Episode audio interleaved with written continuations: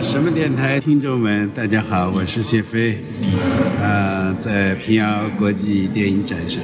哎，您看完以后觉得最喜欢片子什么？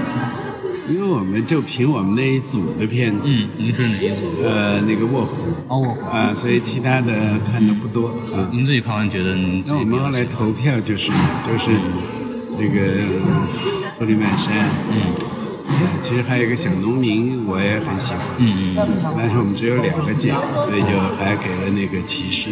好，谢谢你，谢谢你，嗯。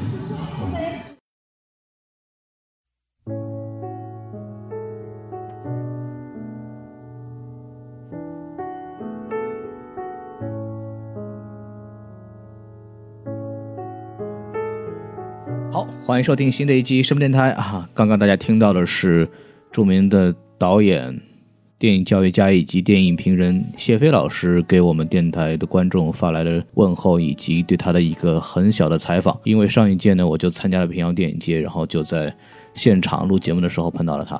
然后说起这个平遥电影节呢，它是在十月的二十八号开幕，我是二十九号一直待到了四号的下午，然后从平遥又回到上海。这一行的收获也是非常的大，看了很多有意思的片子，以及认识了很多朋友。这一期节目呢，就是我在那个平遥电影宫的咖啡馆和几个一起看片的小小伙伴们，然后在一块儿在这个现场用手机录了一段短的节目，然后就聊一聊我们在。电影节的一些体验，以及我们看的一些电影的一些简短的评价，可能会有一点点微小的剧透，但是我想也不影响大家收听这个节目。然后因为是手机在现场录的音，然后现场非常吵啊，所以说经过降噪处理，这个音这个声音肯定是不如我们在录音棚里边拿设备录出来的那么好听。所以大家呢，也就是听个新鲜，然后感受一下当时的这个环境。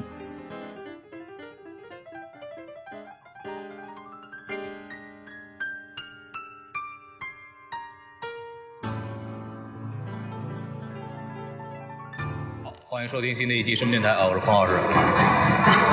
这个嘈杂的环境呢，知道我们今天在室外录的。为什么？我今天来到了这个平遥的国际电影节，今天是影展倒数第二天，然后明天我们就看完片儿就准备回去了。然后我来这边大概从二十九号开始，大概来了五六天吧，呃，日子反正数不会算，嗯，就大概就这样。我一个人看了没有很多片子，因为买不不不愿意买套票，太不太贵了。然后为了这个聊，把电影节的这个见闻给大家聊聊，我们请了几个。我在这边电影节认到认识的几位朋友啊，然后让大家给我们打打个招呼，来来来，一个打招呼来，自我介绍。大家好，我是八七三，我来参加这个平遥电影展，嗯，好，来自太原，还没说完呢，再继续继续，嗯，不管了，给你朋友继续说着。我是这个什么电台的粉丝，几乎每一期节目我都没听过，我就知道。好，谢谢大家，好好好，哎。来来来，坏人同学，你来一下。呃，大家好，我是坏人阿姨。啊啊，我也是来参加这个平遥电影节。我第一次来这个电影节，是感受这个气氛。肯定第一次来，因为第一届嘛，对吧？觉得，哎不不，我是其他其他的电影节没有参加过。哎呦，这是第一次来，能看到这么多电影，很幸运啊！谢谢大家。哎，好好好。嗯，大家好，我是超超，我来自浙江，我是第一次，也是第一次感受这种平遥电影节嘛。然后看到了很多比较优秀的电影，然后认识了一些比较好的，真的是热爱。比较好吗？仅仅是比较好。比较这个词我也要说，感觉非常的答对了，技术。因为我觉得有有一些片子，它质量还是有一点存在那个争议的哈。对对。然后认识了一群热爱电影的人，我觉得真的挺好的。嗯，谢谢。我们这里还有一位那个年龄跟我们不太一样的一个阿姨来跟我们大家聊聊。我今年已经。六十九岁了，了不起了。呃，我来参加电影节也是第一次，看了很多很多的电影，也认识了很多年轻的朋友。呃，学习电影或者有志于电影的这些年轻的朋友，我感觉非常开心。因为我是来，目的是来学习的。呃，学习电影，也学习这些呃年轻朋友们所给予我的一些知识和他们的朝气。鼓掌。好，好。阿姨怎么称呼？自我介绍一下。呃，我的网名叫安度。安度啊。哦。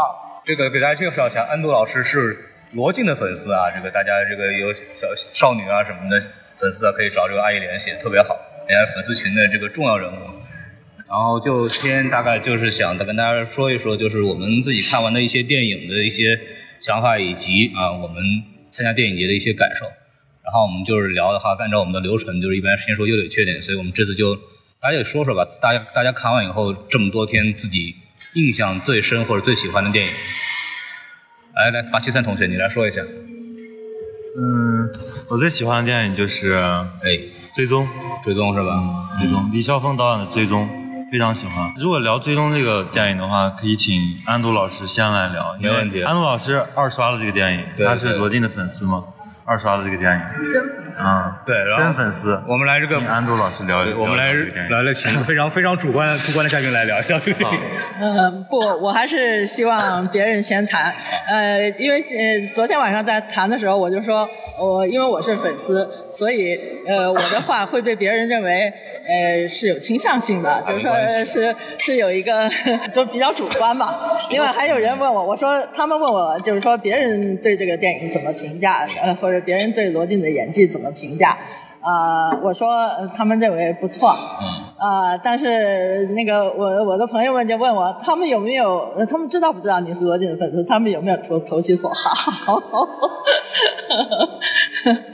这个这个事情，没有一个人难道能完全客观的看一个东西吗？所以我没关系啊，你就你自己感受说一说嘛。就是对，因为我们其实也都还都挺喜欢的，我们看完以后。就是我我我们就是对这个电影，就在它拍摄期间就十分关注，嗯就是有时候期待非常高。我们觉得就是呃，李霄峰导演是非常真诚的对待这个电影事业的，罗晋也是非常真诚的对待电影事业的一个演员。他们在一起的合作，呃，肯定有磨合，呃，有有默契，呃，最后就是说共同完成了这么一个电影吧。嗯，就是说我们看的时候觉得确实是。还是功夫不负有心人了，就是他们的真诚、他们的努力、认真，最后还是有结果的。呃，因为我对这个电影知识还是比较浅的，呃，就是很难从技术上来做太多的评价。呃，因为我是个画家，所以对色彩还是有一定的看法。我觉得这个电影的色彩用的非常好。是啊，它用了红色、绿色、蓝色、橙色这个这种呃补色的关系。另外，它那个就是自然的有一些形成一些灰色的，在中间起一个调和的和有间隔的作用。呃，整个就是表现那种气氛，既含有一一定的这种不安定的这种气氛，对于呈现整个电影的这个角色的内心，就是和他要说明的问题，都是有这个色彩是有贡献的。李霄峰导演的另外一部电影叫《少女哪吒》，呃，我也特意看了两遍，我想看看他的风格。这部比起那部来说，呃，从各方面都有很大的进步哈呃进步啊，应该说是还是比较成功的。啊、罗晋的表演，我们也是寄予很大的希望。在这个表演里边，我最觉得被打动的是他，就就最后在那个影院里边，嗯，崩溃的那一场戏，那个是真的是震撼人心的。呃，据说他为了这个电影，嗯、减重二十斤，呃，为了适应前期的那个那个角色在十年前的那个状态，减重二十斤。演这个十年后的时候，他想增肥，但是因为时间不允许，没有做到，所以呢，显得还是比较年轻的。对，啊、就是也有一些就是这这参加电影节的朋友们，就是说，啊，没想到他三十六岁了，看起来那么年轻，看起来年轻。本来是一件好事儿，但是在这个电影里边，这个对他的演技，实际上因为面容的比较年轻，呃，对他演技是一，就是他是一个需要他更多的演技来填充这个因为外形的面相上哎，面相上比较年轻的哎，这个这个样就是更考验他的演技。对对，总体来说，我对这个呃电影还是你你看还是比较满，哎，我还是比较满意的，啊比较满足比较满意的。但是可以说，呃，因为他们都还年轻，他们的前面的路都还很长，嗯就是说，呃，提升的空间还是需要他们在以后的磨练当中再提高的。我是很有信心，也也是抱着很大希望的。对，因为啊我我稍微说两句，就是我自己看完以后感觉就是质量还是很高，而且其实相对于其他的平遥电影节的很多片子，它这部片子还是比较商业化的。嗯。呃，首先它是个它是个悬疑片嘛，它还是而且是有我们比较知道的一些明星在里边，像聂远啊、像罗晋啊这些演员的参与。然后整个的风格也是非常快节奏的，一个还是好看的电影，它是一般普通观众可以去接受或愿意看的电影。然后包括刚刚像那个什么安度他之前讲的这个色彩上面的问题，还有包括运镜上的、节奏上的一些东西，其实我们之前聊都觉得还是非常好的。然后我个人其实之前跟大家在喝酒的时候也聊过，就是那两个配角演的，就是那个富二代，那个杜国金，杜国金那个角色也也演了一个当当年的一个富二代，然后马旭东就是那个 里面一个叫徐峰的角色的爸爸，然后这个对配角的表现，一个是他是一个。家暴的一个厨子，还有另外一个是一个那种富二代，然后那种状态演得非常好。这个片子会上映，然后大家可以看的时候可以去关注一下。具体的具体的剧情我们就不在这儿披露了，因为这个说多了容易剧透。但是这是确实是一部剧情设置都是和节奏上都是一个非常可看的一部电影。然后大家还有什么想聊的？关于《追踪》这部电影啊，其实我我不太喜欢《追踪》这部电影。我觉得它有太多的台词去解释它的剧情，嗯，我个人是不太喜欢这种做过多的解释的。它有一种对观众有不放心的感觉，生怕观众看不懂。嗯嗯，他他这部片子在剧剧情的结构上面做了很很复杂的一些呃结构的处理，嗯，所以我觉得嗯。他这个片子吧，有点显示他的优越感，特别他的台词啊，比如说他中间女主角有一大段讲了那个自私的巨人念了一大段这个童话，嗯，啊，我觉得他太明显了，这个，就是他把这个所谓的主题给比较明显的就是给就是通过台词这种东西给告诉你了，是吧？对对，本来电影应该是画面或者声音。这样一个视听语言去让观众享受的，但是它太多很文学性，所以我就不太喜欢这部片子。对，啊，所以那你最喜欢什么片？能看下来？嗯，这届华语片的话，我最喜欢的是《嘉年华》和《春戏》，觉得这两部片子它很有现实意义，特别《嘉年华》在中国啊，好像还没有这种拍当下的这种现现实的。这样一个嘉年华讲的是一个，就是可以说是小学的两个女生被一个所谓的一个什么商会会长给性侵的这么一个源头的故事，然后通过一系列事件描述了当时就在一个小城镇里面的那种女性的遭遇，然后反映出现社会现实这一话题。就这种话题，前两年新闻上有很多这样的这这种报道，但是一直没有人把它拍成电影。对，就在中国第一部，对，在中国没有人拍，觉得非常大胆。对对，没错。嗯，另外一个是春戏，对，啊，春戏，我觉得我一直很喜欢郑大圣这个导演，我以前看过他的片子，我觉得他他是一个体制类的人，他在上一场，上一场啊，体制类的人拍这种拍出这种这种水平来，我觉得非常了不起。他现在出了体制没？应该没有，没有也没有。他是他是快看，马上就出了。体制内的演员，就大概大家其实对这个体制有了解的话，体体制内演员并不代表他不是不会自己去拍戏。只不过他是挂靠了一个身份而已，一般就是拿一个固定工作户口，主要是做这个东西用。对，他是电影世家，他家，他母亲是黄蜀芹。啊，是的，是的，虽然不认识，没关系。我觉得春熙这个片子也很受他母亲的影响。嗯。他母亲有部片子叫《人鬼情》，啊，也是讲这个唱戏的一个戏班。他这个春戏里面也是关于这个唱戏，有关于唱戏的内容。之前我先补一下，就《嘉年华》之我们十一月二十四号马上就在全国上映了，对，然后大家可以去，我觉得可以去看一下，还是一部非常发人深省，这种主题的东西也不多见，你就可以去看一下。然后村戏其实稍微给大家说一下剧情，大概就是讲在大概八十年代就是开始有一个叫我们叫包产到户嘛，就大家都应该都知道。就面一个村里面临包产到户的问题，就是考虑到有村里面有个疯有个疯疯子，以前是一个连队队长这样子一个职务，但是因为他疯了以后，就给他分了一块很好的地，但是之后因为要发展到后以后要重新分地，就里面会有造成了就村里面村民的一种内疚，这里边可以看到很多就是那个年代的一些反映那个年代一些故事，特别是有很多在文革时期的一些回忆。而且还有一些就是关于就是一个小村庄里，包括现在也会有的一些常见的那种村民的那种价值观吧。其实有没有很多这样的东西可以去看？对，然后你还觉得什么想说的？啊，我觉得我还是想说这个春戏这个片子，对，他没有去特别的呃批判这个我们的政府体制这个东西，他把村民这种愚昧性对展现出来了。嗯，他觉得嗯。这个时代出现这样的、这样那样的事情，其实很多时候是因为，呃，人性本身的一些弱点。对对对。啊，他们成为了这个事情的一个共谋者，导致了这样悲剧的发生。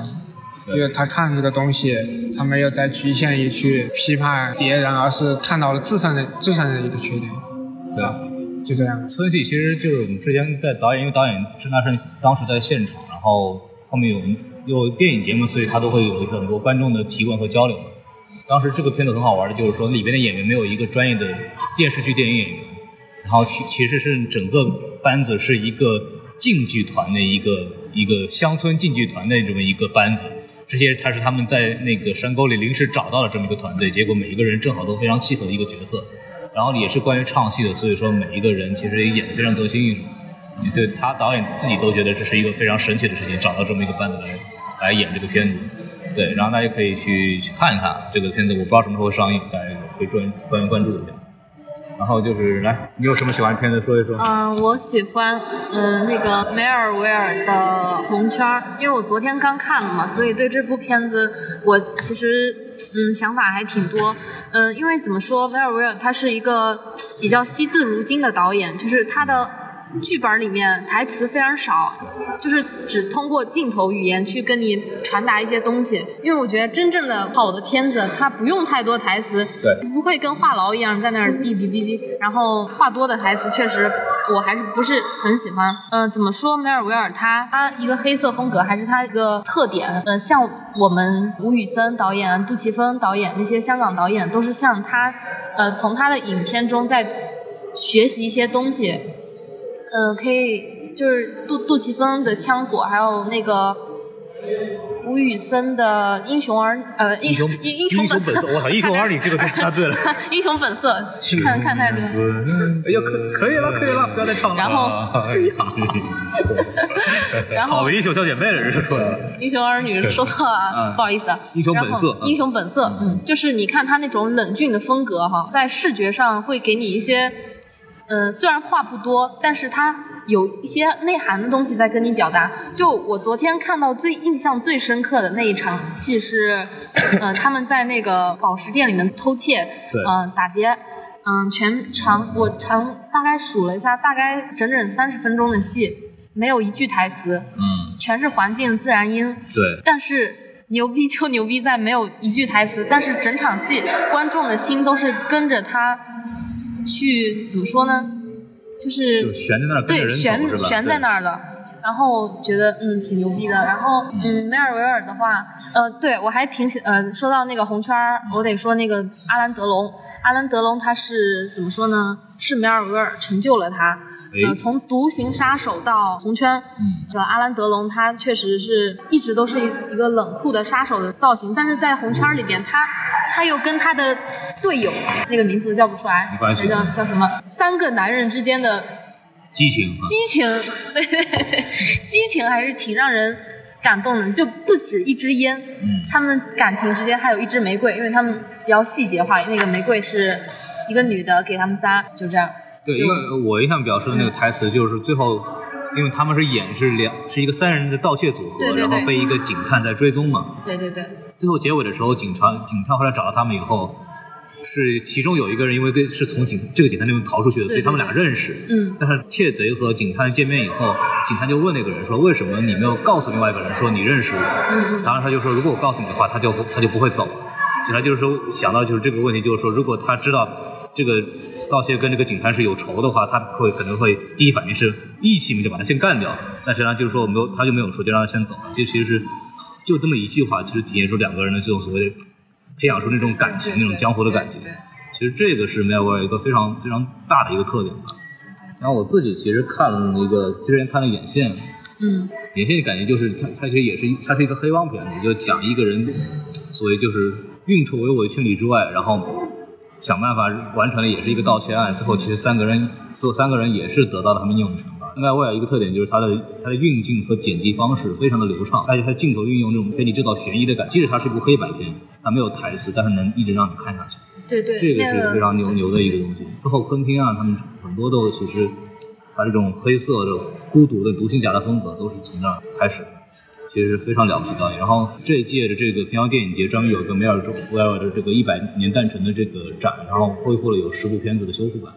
然后我们大概我自己又看了两部电影，然后我们开始聊聊这个什么吧，大家最不喜欢的电影。来，我最后说垃圾的这个巴基斯坦同学来说，哪部片你觉得最垃圾？呃，童女贞德，好好，我同意，我我同意，我也同意。我操，我同意，我同意。看，棒棒的，棒棒的，棒棒的，来说吧，来吧我说吧。我们来说一说吧。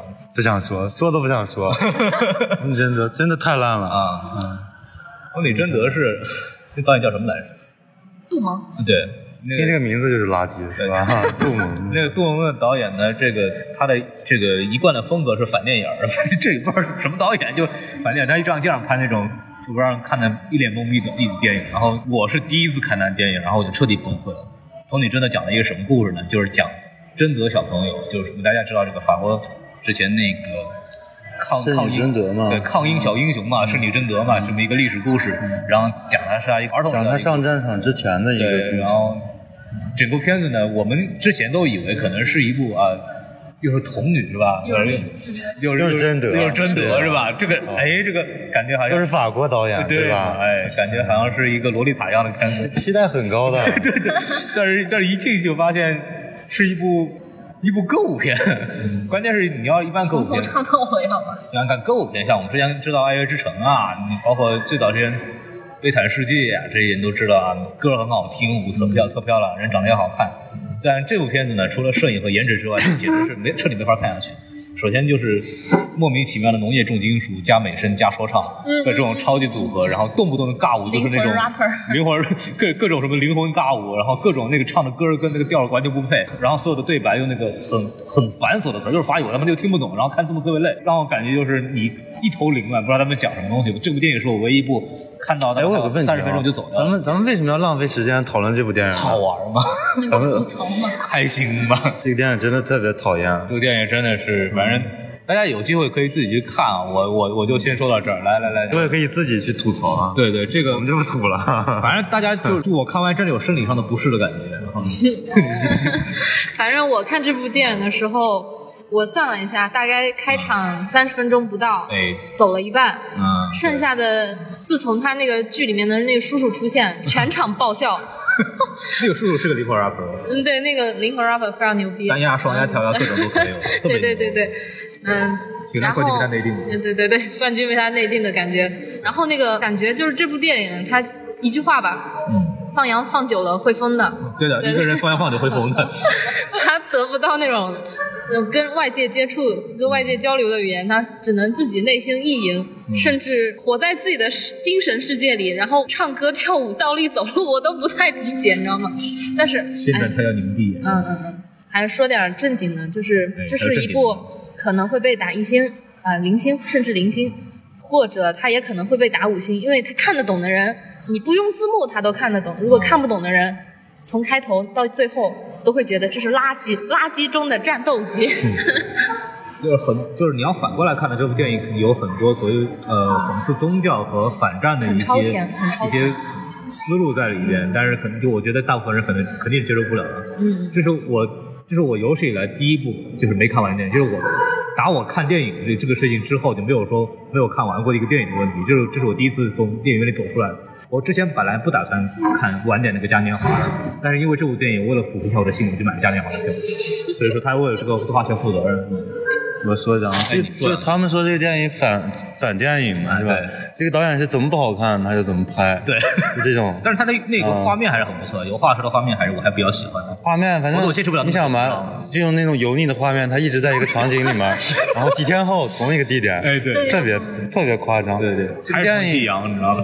啊，这个电影他对那个对什么重金属呀，对宗教呀，对吧？还有对这个法国传统故事，都是一个戏谑的态度。对对对，包括对电影本身，嗯，他他前面几分钟的视听语言还是在电影的视听语言，我操，然后过去以后整个就变了，整个就就是那种非常难受，让人感到枯燥的一种视听语言，然后再去拍这个东西。但但是其实它 BGM 都还挺不错的，就重金属女孩们、男孩们可以去听一听。你跟着晃一晃是吧？对，跟着在影院里摇个头什么的，偷狗一下。大家有这个有这个宗教信仰的同学们，也可以在去教堂的时候这么晃一晃。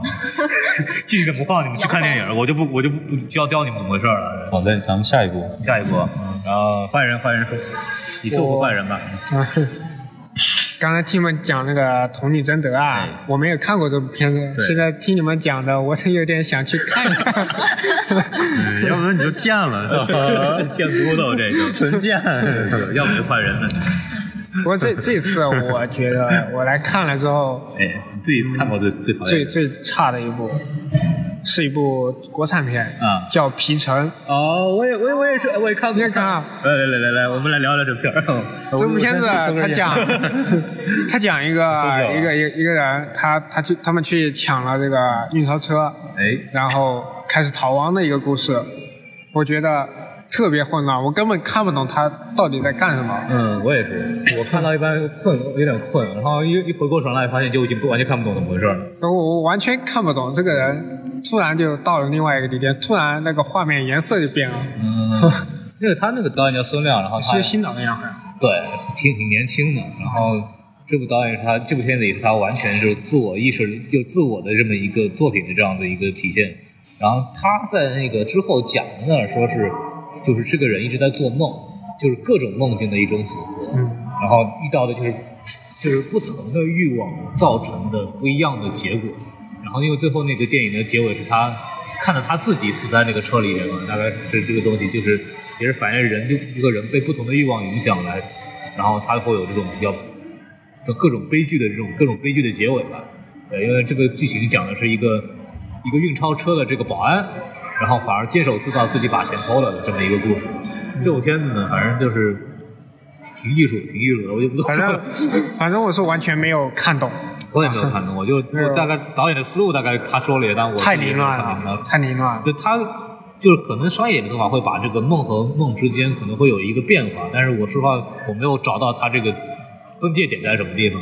像村系的话，其实有个很明显的就是一个彩色和黑白色的运用，对对对对，你可以它这个就不同的颜色的东西。分不出来它到底，这个不是如果你没有一开始走神的话，后面很难跟得上他在讲什么东西。对，就是电影节嘛，反正就能遇到这样的片子，所以也是很很神奇。可。能他本身比较推崇这样，对可能有点大卫林奇，他会啊，会玩剪辑的人也是，对，反正我是完全看不懂。说完了是吧？嗯，你看过该说什么？你看过最不喜欢的？最不喜欢的、啊。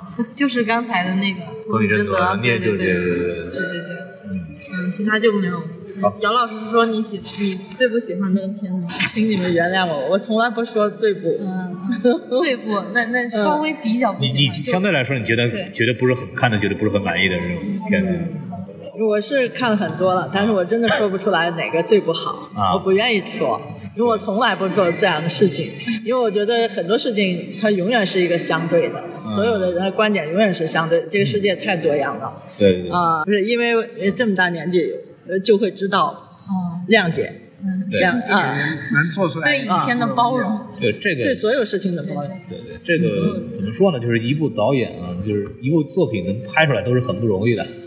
对，要花很多钱，你要花很多心思，所以说你说好看不好看，个人个人感受吧，你也不要随便说这个片子很烂。对，因为我自己也搞画的创作，呃，有的时候在画展上，有些朋友问我，哎，这幅画怎么样？那个、哎那个人画的怎么样？怎么着呢？我说你就看你喜欢哪个，你说这个我喜欢，那个我不喜欢，但是不能说哪个好哪个不好。嗯，我我我自己觉得就是这些片子吧，我看下来，就是刚我们聊了一下大概这些喜欢不喜欢的，我我就是我自己，因为还是看院线片看的比较多，我第一次来这种大电影节，然后也第一次看这种比较艺术向的电影吧，或者艺术片这种片子，就是我我感觉就是。这些片子其实它非常可贵，就是它给了很多可能性，就是告诉你原来电影可以这么拍，就可以那么拍，可以可以黑白和彩色并用，可以去只一部分光可以这么用，可以去这么打，然后会有很多的像梅尔维尔的很多经典片子的重现，就是让一个电影观众或者影迷可以看到电影的发展和它的不同的可能性。这些东这些技巧可能在商业片里边会用的不多，可能说还不够成熟。但是我们也会看到很多艺术片用到的技巧和一些方式呢，会越来越多在商业片里面运用到。这个也是这些电影可能意义非常重大的地方。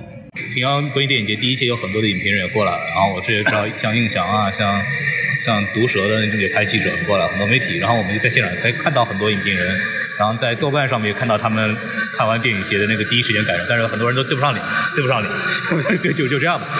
对，然后我们回到刚刚这个话题啊，就是片子。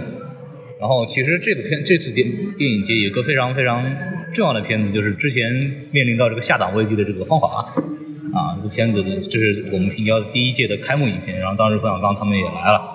然后就是八七三是看过片子是吧？您您给稍微说说吧，你自己感觉怎么样？垃圾，哎，还可以过下一个啊，嚯，这是你准备好说的呀？啊，这这你说说，这你说说，真没啥可说的，垃圾片了。垃圾片，嗯嗯，我我说实话，我挺喜欢冯小刚导演，啊是啊，然后前期作品都很喜欢，但是我不太喜欢就是严歌苓这这个编剧。嗯，他之前编那个张艺谋那个《金陵十三钗》是啊，吧？还有归来嗯，我都不喜欢。都不喜欢，还可以。你觉得这个编剧是个三流作家，可能是这种。我我自己觉得他就是就还可以。这个电影的故事我也不喜欢，好，然后就没什么可聊的。嗯好，然后在那受冻受了呃三个多小时。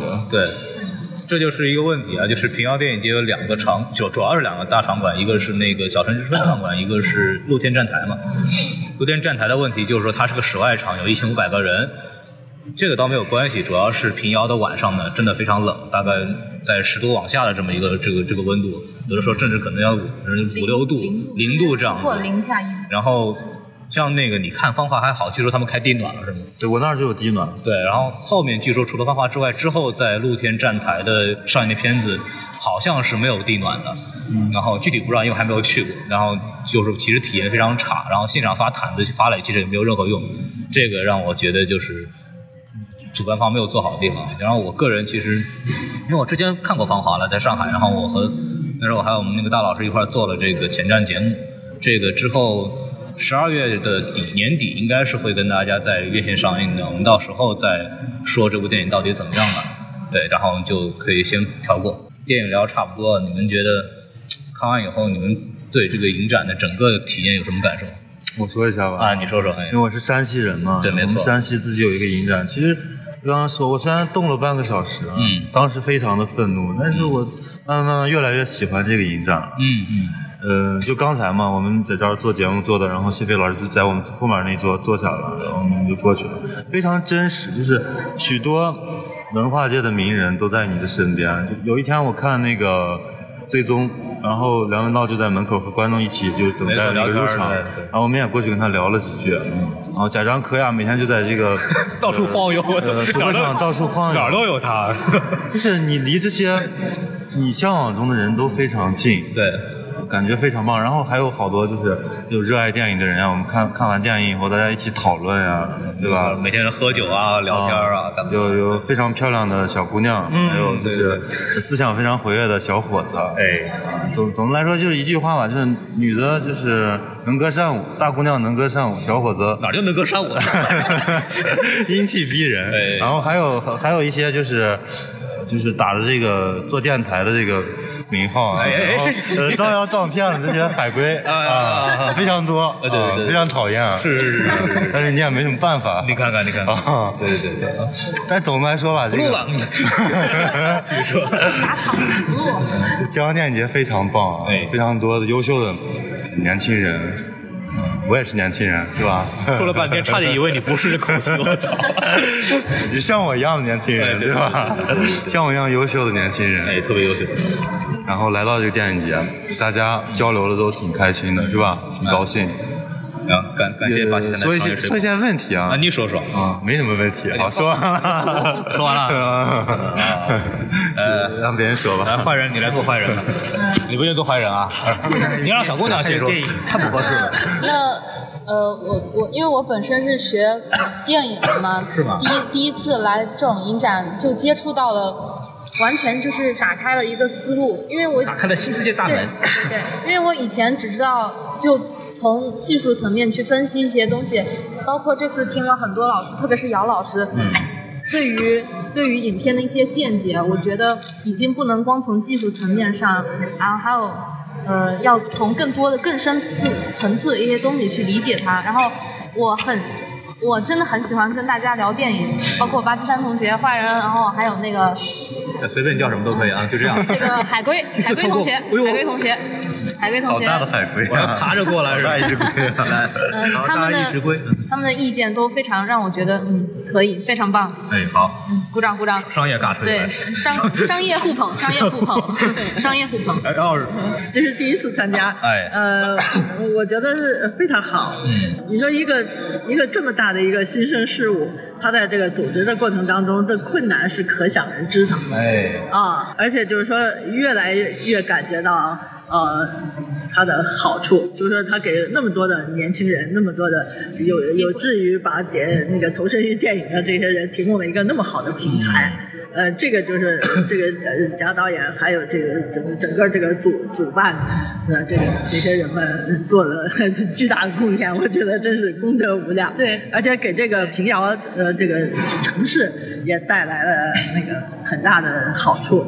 呃，我这几天在外边走，听一些个老板呃那个小饭店的老板们、客栈老板们，他们在在问我，就说你说这个电影节明年。呃，会不会比今年人更多？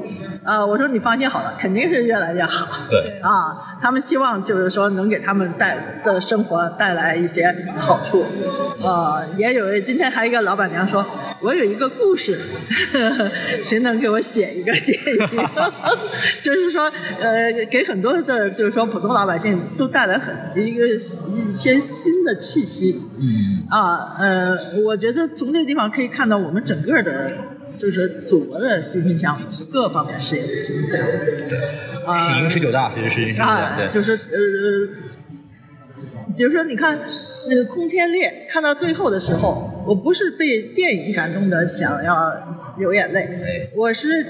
因为我是呃从呃我四四十年代出生，到在五十年代的时候，曾呃曾经呃五六十年代的有一些我喜欢看一些空战的小说或者电影，那个长空什么什么系列的那那那些，那个时候是背景是抗美援朝，嗯，啊，那个飞机都很老很老的，呃，现在就是我们祖国已经已经科技和这个国力都已经发生那么大变化，忽然就觉得有一点想掉眼泪。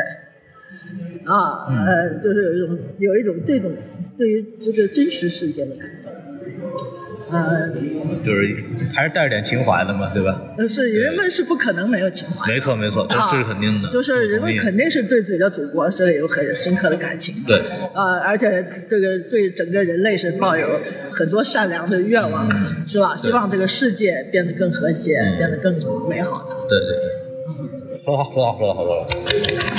张老师好棒。我自己稍微说说吧，我第一次来，然后因为这是第一届嘛，然后我其实这么大型的电影节我也没有来过，在洛杉矶都有这种小的电影节我参加过，像奥斯卡这种的不让我去。我自己因为完全是一个人来的嘛，所以我一开始还比较担心，说完这么几天会一个人很孤单的度过，然后感觉其实来这儿认识了很多朋友，其实大家都很愿意去交流，然后去聊，都就是一帮喜欢电影的人，就特别像辽老师这样，就是我没有想到，可能就快七十了，还愿意过来看电影啊，愿意去学这些东西，而且很认真的跟我们讨论。我觉得这个精神是非常值得我们去学习的。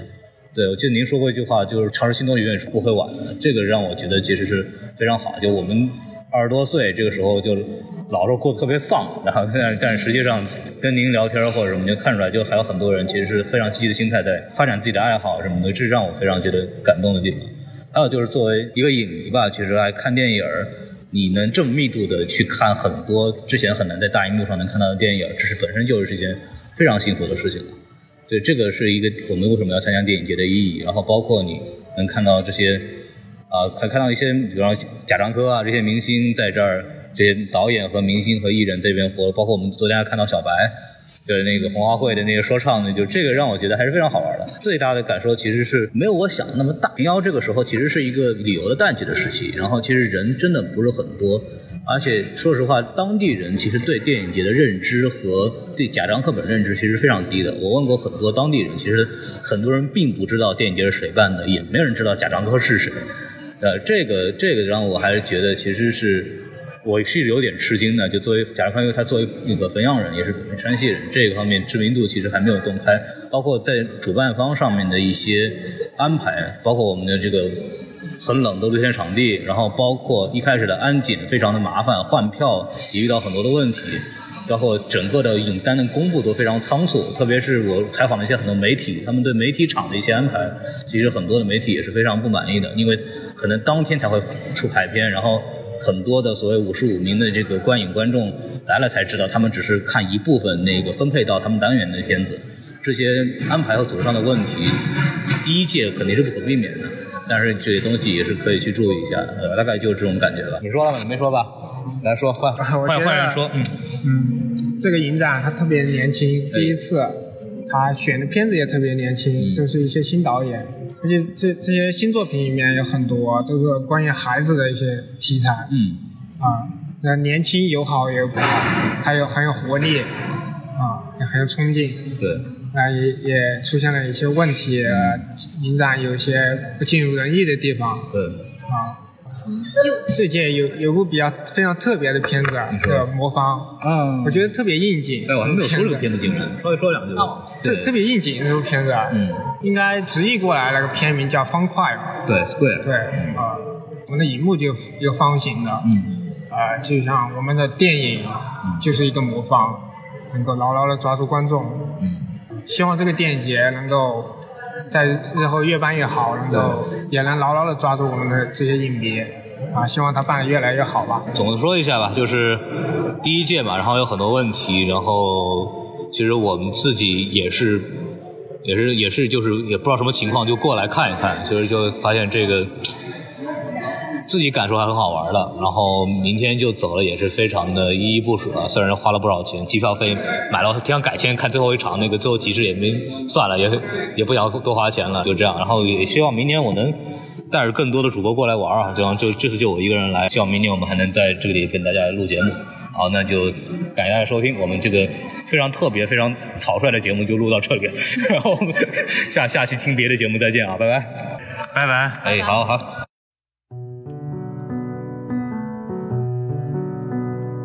好，感谢大家收听这次的节目，请大家关注我们的微信公众号 S M F M 二零一六，扫描二维码加我们的这个机器人，参加我们的微信粉丝群，以及我官方微博什么 FM，然后会放出我们的最新消息以及各种抽奖的这个信息。最近十一月份呢，会有很多的陆续有很多的片子会上映，包括《雷神》啊、《正义联盟》啊，以及国内的一些其他的优质的国产片都会上映。然后我们会选一些我们喜欢的、可以值得讲的电影，跟大家分享我们的看法。然后今天的节目呢就到此结束，谢谢大家收听，拜拜。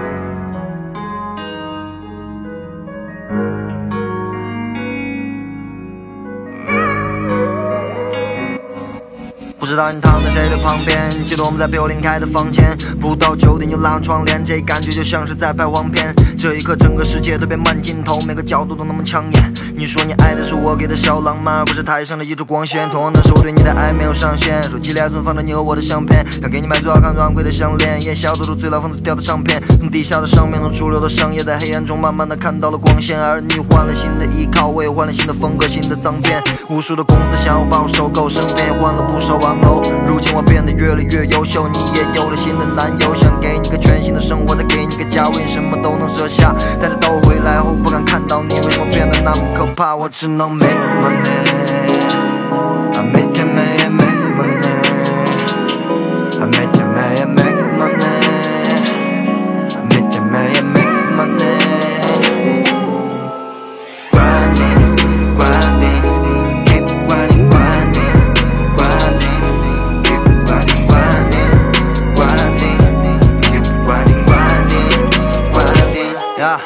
同样我的电话你不要再打，再也不要低声下气的问我在哪。希望你能做个好梦，我也早点睡，只能怪我自己太傻。受够了你无止境的纠缠，谎言让我一次次的对你心软。换来的是夜里背着我去偷玩，和普通的男人躲在宾馆。好吧，那我现在走了，最后唱一首歌。别吃我对你只剩下的恨，陪你玩了那么久了，换我说出口了。要怪就怪我自己太笨，飞得更高，每天每夜 making money，他把名牌放进家里，那么近你玛莎拉蒂，九百九十九个芭比。白手起家和我后面从盖头湖搬进了大别墅，相同的链子都突然 4K 面的出现在大荧幕。白手起家和我后面从盖头湖搬进了大别墅，相同的链子都突然 4K 面的出现在大荧幕。